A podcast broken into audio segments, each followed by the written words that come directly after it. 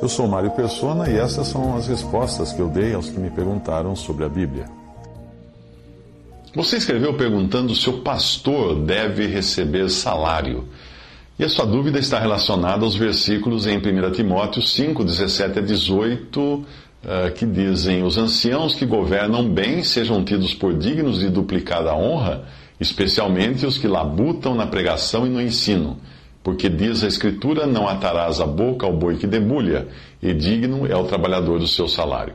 Alguns, algumas traduções trazem dupla honra ou duplicada honra, eh, e outras dobrados honorários ou dobrados salário, dependendo da tradução, aí no versículo 17. O sentido aí é tanto de serem duplamente honrados, como duplamente recompensados, em especial os que trabalham na obra do Senhor, porque a continuação da passagem fala sim de sustento material. Mas não tem nada a ver com salário de pastor como esse que nós vemos nas denominações. Nas coisas de Deus não existem empregados, mas as pessoas que servem a Deus, elas dependem de Deus. Resumindo, uma assembleia, uma igreja, ah, deve reconhecer aqueles que foram chamados para a obra do Senhor e que deixaram oportunidades de ganho de, de, de um trabalho secular para se dedicarem o tempo todo, integralmente ou parcialmente, à obra do Senhor. Mas veja que não é um emprego, mas um reconhecimento. Uma pessoa que se diga eh, como estando na obra do, do, do Evangelho, pode nem mesmo ser reconhecida por uma assembleia. E aí a pessoa não poderá cobrar esse reconhecimento. Não, não é, não, ela não vai cobrar de alguém, ó, vocês precisam me sustentar porque eu estou na obra. Não é assim que funciona.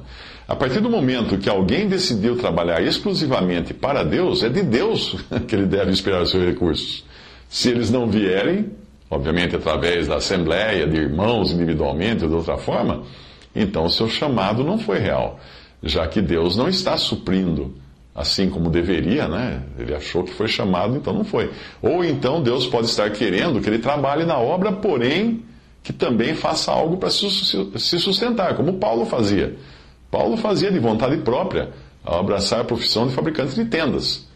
Eu conheço irmãos que trabalham na obra do Senhor a maior parte do tempo em algumas assembleias e irmãos individualmente os ajudam nisso.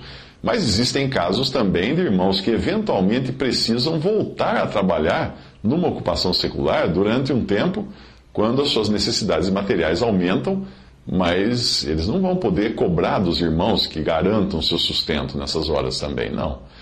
Isso é muito diferente daquele esquema faculdade de teologia é igual cargo de pastor mais salário mais benefícios. Portanto, eu creio que a pergunta que vem antes dessa que você fez é a seguinte: o pastor que hoje é chamado de pastor é o mesmo pastor encontrado na palavra de Deus? Essa é a pergunta. Não é uma pergunta fácil de ser respondida quando você está dentro do sistema religioso. Primeiro, é preciso você se livrar, se livrar da cultura religiosa que faz você pensar que exista alguma base ou fundamento bíblico para essa função de pastor que você encontra nos sistemas ou igrejas que foram criadas ao longo dos séculos. Não é possível pensar biblicamente se você pensar denominacionalmente, porque as duas coisas não vão se casar, não vão, não vão coincidir. Por exemplo, quando a Bíblia fala pastor, você imediatamente poderá ter a tendência de pensar em um homem que estudou teologia e foi eleito ou comissionado para liderar uma congregação de cristãos, recebendo ou não salário para isso. Essa é a visão denominacional do pastor. Mas esse modelo é posterior ao cristianismo bíblico. E no caso do protestantismo, ele foi copiado do padre católico.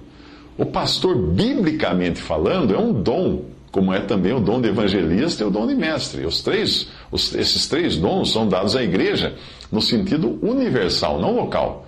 Portanto, um pastor é pastor em todos os lugares onde existirem ovelhas, e não é pastor de uma denominação. Uh, o mesmo vale para o evangelista. É evangelista onde existirem pessoas para serem evangelizadas. E o mestre é mestre onde existirem pessoas para serem ensinadas. O pastor dom não está limitado a uma congregação. E se fôssemos pensar em algo parecido com o pastor dos dias atuais, nós poderíamos encontrar maior similaridade com o mestre, que é um dom. Uh, e não com o pastor, dom de pastor. Já que o mestre, este sim, pode atuar mais no ensino de um grupo de cristãos, enquanto o pastor tem um trabalho mais pessoal, mais de visita, mais individual, de tratar das ovelhas, mantê-las unidas, etc. Alguém poderia apelar para os primeiros pais da igreja, aqueles que podiam ter alguma atuação parecida com a do pastor das denominações de hoje. Mas se nós quisermos nos manter longe do erro, nós precisamos buscar o que Deus ensina por meio da Sua palavra e não naquilo que os cristãos ensinaram ao longo desses dois mil anos de vergonha que tem sido o testemunho da igreja neste mundo. Os próprios pais da igreja já estavam errados em muitas coisas, já tinham se desviado em muitas questões da verdade. Tendo eliminado o pastor, o evangelista e o mestre como líderes de congregação local, porque isso não tem sustentação bíblica, colocar um homem à frente de uma congregação, como se tenta fazer no sistema denominacional, uh, só nos restam dois outros dons, ou seja, os apóstolos e profetas, mas esses foram dados como pedras do alicerce da igreja, da qual Cristo é a pedra angular. Os apóstolos tinham certas prerrogativas para isso, bem como os profetas, e nenhum deles existe nos nossos dias no sentido desses apóstolos e profetas do Novo Testamento que colocaram o alicerce da igreja, da casa de Deus. Ninguém pensaria em continuar colocando pedras de alicerce nas paredes. Os alicerces já foram lançados com a doutrina recebida dos apóstolos e profetas. Então, se você tinha apenas uma dúvida, agora você deve ter várias.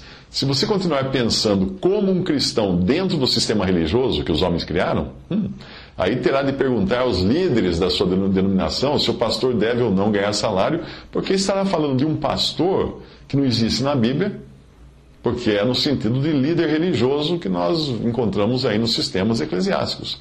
Mas se você quiser realmente saber a vontade de Deus conforme ela é mostrada na doutrina dos apóstolos, então não vai encontrar esse cargo ou posição de pastor, de um homem à frente de uma congregação, porque simplesmente não existe nada, nada semelhante a isso que você vê nas denominações. Você não encontra na Bíblia, procure. O que você vê ao seu redor nada mais é do que um clero copiado do catolicismo, que por sua vez copiou do judaísmo. Portanto, esqueça esse homem à frente da congregação não faz nem sentido perguntar se ele deve ou não receber salário, porque você encontra, sim, funções como dos bispos ou anciãos na assembleia local, mas eram sempre no plural.